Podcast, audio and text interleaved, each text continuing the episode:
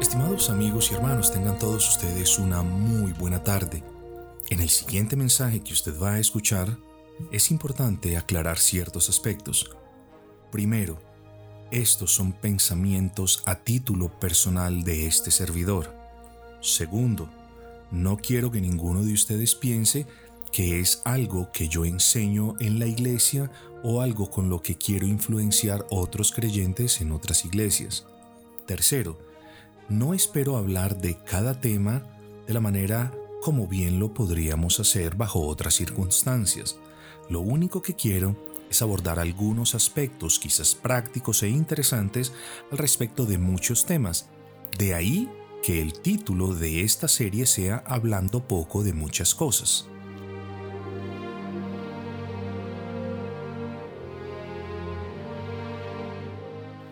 En ese orden de ideas entonces le doy la bienvenida a este primer episodio titulado El cristiano y la política.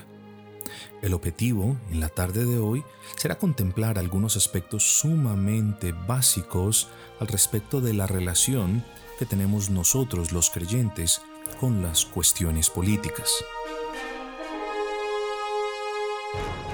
Así que voy directo al grano. ¿Debemos participar nosotros los creyentes de manera proselitista, de manera em, activista en la política? Yo creería que no.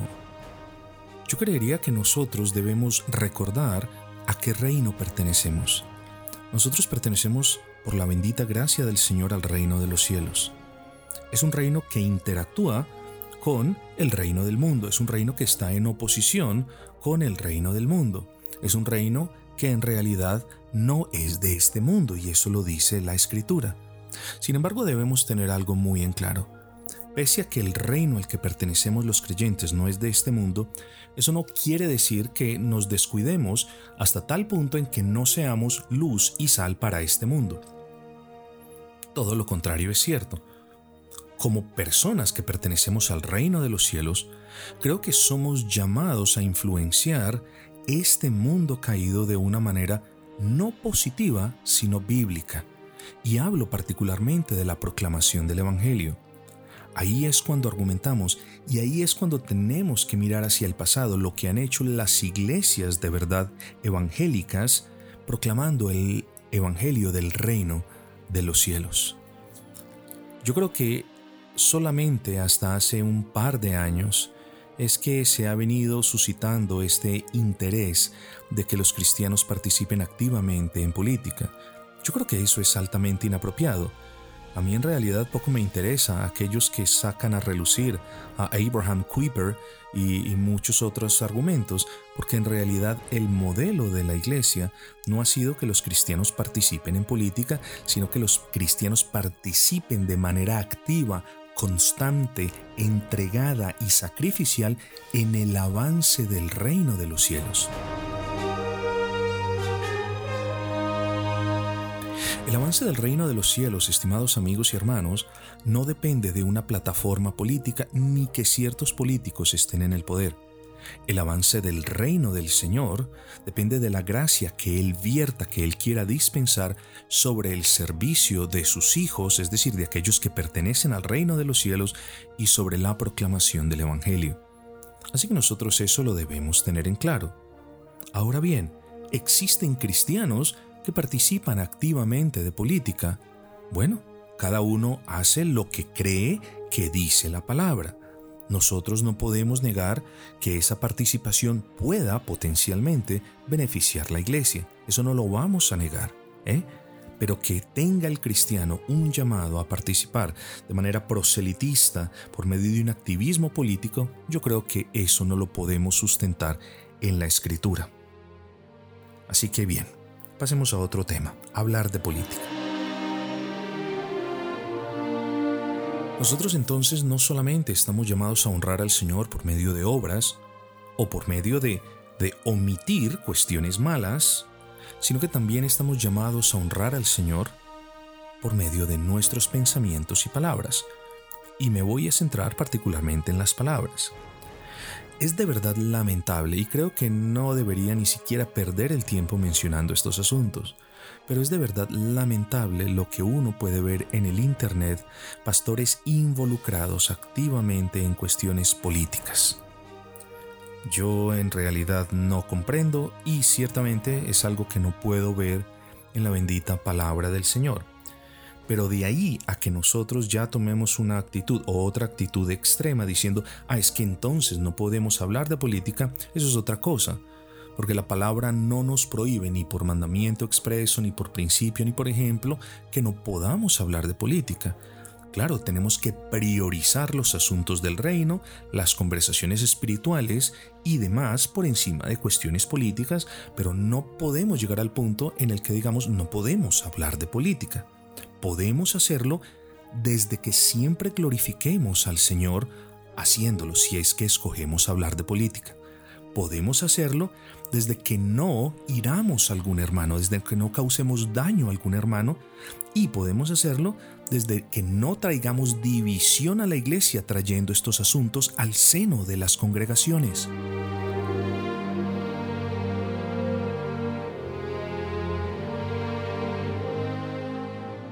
Así que personalmente creo que la pregunta no es ¿será que podemos hablar de política? No, lo más sabio es si escogemos hablar de política, Hagámoslo en un contexto fuera de la iglesia, hermanos. En la iglesia tenemos cuestiones por hacer, tenemos servicio por rendir, tenemos adoración con la que debemos honrar al Señor. Y yo no, yo no entiendo de qué manera eh, hablar de política, que es un tema controversial y por lo general divisivo, pueda ser de beneficio para aquellos que deberían estar más bien ocupados en la extensión del reino del Señor. Pero bueno, si es que usted a título personal escogí hablar de política con un hermano, tenga en cuenta los principios que deben gobernar esas conversaciones. El primer principio, toda conversación debe honrar al Señor Jesucristo. Y aquí entonces quizás entramos en algunos em, problemas porque si usted no va a hablar algo de lo que está seguro, si usted simplemente va a hacer una defensa, una apología de su candidato favorito sin conocer lo que él piensa, sin conocer sus políticas, etcétera, etcétera, usted en realidad está deshonrando al Señor, además de estar perdiendo el tiempo. Debemos tener una conversación, si es que, de nuevo, escogemos tener una conversación de política, debemos tener una conversación ajustada a la verdad. Y toda conversación, en resumidas cuentas, debe ser catalogada como verdadera o falsa, o todo lo que digamos en esa conversación debe ser catalogado como verdadero o falso conforme los estándares estipulados en la palabra. Así que hermanos, esto no se trata de que mi familia es, es, es conservadora o de que mis padres son liberales. Esto no se trata de tradiciones, hermanos. Esto no se trata de yo voy a votar como la mayoría va a votar. Esto se trata es de convicciones personales y de que nosotros tengamos en cuenta que no podemos ayudar o ser partícipes o hacer una defensa de una causa política, llámese esta A, B o C, a menos que nosotros podamos sustentar esa defensa en la bendita palabra del Señor.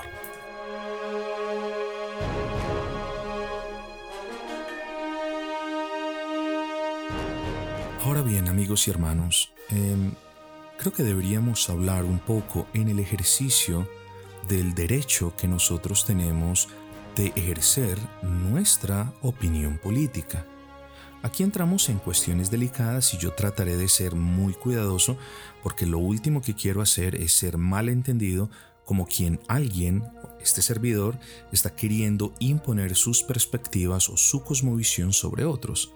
Yo creo que lo que he dicho hasta este punto, además de ser básico, es plenamente sostenible en la palabra del Señor. Pero ahora bien, habiendo clarificado y por supuesto habiendo priorizado los asuntos del reino, los asuntos inherentes a la iglesia del Señor, muy por encima, infinitamente por encima de los asuntos de este mundo y habiendo también aclarado que no es que estemos despreocupados por las cosas de este mundo, sino que hay una prioridad y un llamado que Dios nos hace, entonces vengamos y formulémonos otra pregunta. Si no somos nosotros llamados a participar de manera activista y de manera proselitista, pues en la política, entonces ¿cómo podemos participar en la política? O si es que no podemos participar. Y yo creo que aquí, hermanos, debemos hablar de algo que nosotros todos conocemos como el sufragio o el voto. Es un derecho que las personas libres tienen. Las personas en las cárceles no tienen ese derecho. Las personas en las cárceles se les restringen ciertos derechos, incluyendo el derecho al sufragio. Pero nosotros los creyentes también somos seres humanos, somos personas que coexistimos con otras personas, mayormente impías, incrédulas, y a todos se nos da el derecho al voto. Yo creo que es un gravísimo desacierto desperdiciar el derecho que nosotros los creyentes tenemos a votar. Es un gravísimo desacierto. Y creo que aún es pecado porque existen personas que son perezosas para ir a votar, para ir a inscribir sus cédulas o para hacer una labor investigativa al respecto de qué candidato es aquel que representa los intereses del reino al que el creyente pertenece. El voto entonces es algo que nosotros los creyentes podemos ejercer, tenemos el derecho a ejercer. Y yo diría, estimados hermanos, eh, con el peligro de ser mal interpretado, pero me aventuro a decir, yo diría que en cierta manera más que un derecho, quizás sea una obligación. Y déjeme yo elaboro el punto. ¿eh? Es cierto, nosotros estamos frente a unos dilemas tremendos porque la mayoría de personas que se postulan a cargos públicos son personas absolutamente inmorales, son personas corruptas, son personas em, ateas en el sentido de que se oponen a Cristo, se oponen a su iglesia, se oponen a su palabra, son personas que solamente quieren enriquecerse ellos mismos, entonces eh, allí tenemos un problema porque no es que tengamos muchas opciones y las pocas que tenemos en realidad no, no reflejan plenamente los intereses del reino. Entonces, aquí es donde vienen dos alternativas. Primero, el voto en blanco o segundo, abstenerse de votar. El voto en blanco puede ser una opción. Yo inicialmente no estaba muy convencido de que esa fuese una opción digna, pero en realidad sí puede serlo, y no siendo el interés mío elaborar en ese aspecto me voy a mover hacia la segunda alternativa, la abstinencia. Alguien puede decir, bueno, me voy a abstener, eso es ahí corto por lo sano, es lo mejor para hacerlo más fácil, no tengo que ir a ninguna parte, no tengo que inscribir la cédula, etcétera, etcétera. Entonces simplemente no voy a votar, es lo más fácil por hacer. Pero puede que sea lo más fácil para usted si usted es una persona perezosa. Pero ¿será que eso es lo mejor que usted podrá hacer?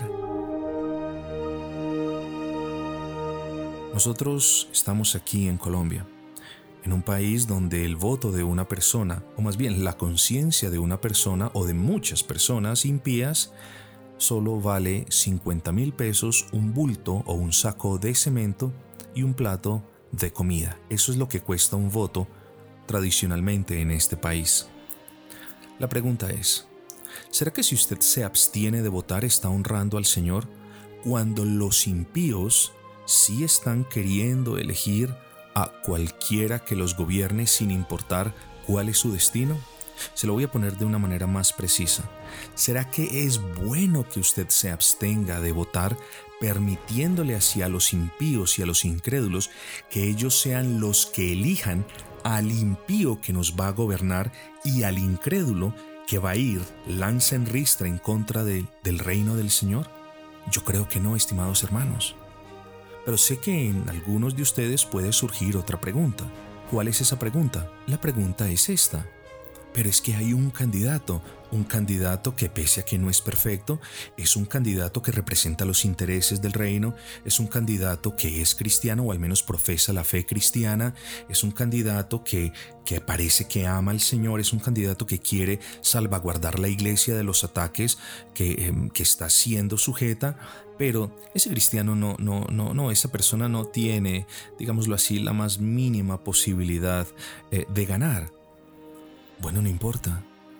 Yo creo que deberíamos considerar seriamente, después de haber orado, después de haber hecho una labor investigativa, deberíamos considerar seriamente a esa persona. ¿Por qué? Porque nosotros entonces estaremos teniendo una limpia conciencia. Entonces mire el punto. Usted tiene la opción de votar en blanco ¿eh? y tiene la opción de abstenerse. Aquí el punto es que abstenerse no necesariamente es lo mejor, de hecho, no es recomendado. Y la respuesta es sencilla, porque nosotros debemos y somos llamados por la Biblia a hacer lo bueno pero también a oponernos a lo malo. Y si lo malo es que los impíos voten de manera libre por su candidato impío, entonces nosotros debemos buscar una manera avalada por la escritura para oponernos en ese campo a esa votación impía no importa, de nuevo, no importa si el candidato por el que votamos a limpia conciencia tenga o no posibilidades de ganar.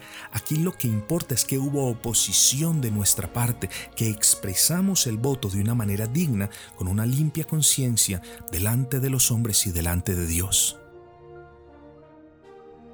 Porque le pregunto, ¿acaso podrá usted tener una limpia conciencia delante de Dios diciendo, Oh Señor, gracias por tu gracia. Yo soy tu hijo, me has adoptado, pertenezco a tu familia, pertenezco al reino, pero Señor, voté por una persona que se opone al avance del reino. Eso sería no tener una limpia conciencia, eso sería ser una persona hipócrita. Así que debemos tener mucho cuidado con esas cosas y debemos también tener una buena conciencia delante de los hombres, porque ¿por qué habríamos de votar por una persona que les va a causar mal a ellos?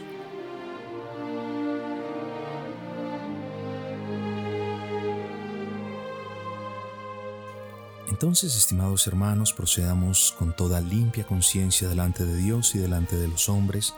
Recordemos no ser perezosos al investigar qué candidatos representan mejor nuestras virtudes y nuestros principios, qué candidatos van a salvaguardar la integridad de la iglesia, qué candidatos están dispuestos a proteger la iglesia evangélica del Señor y qué otros candidatos, por el contrario, la van a atacar o van a atacar nuestros principios o van a atacar la ley del Señor.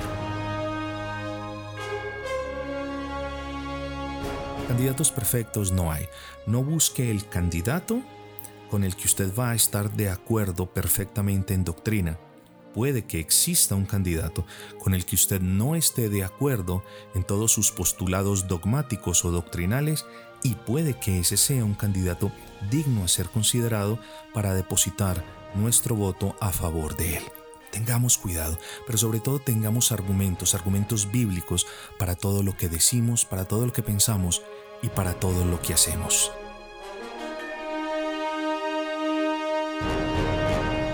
El reino de los cielos es diferente al reino del mundo.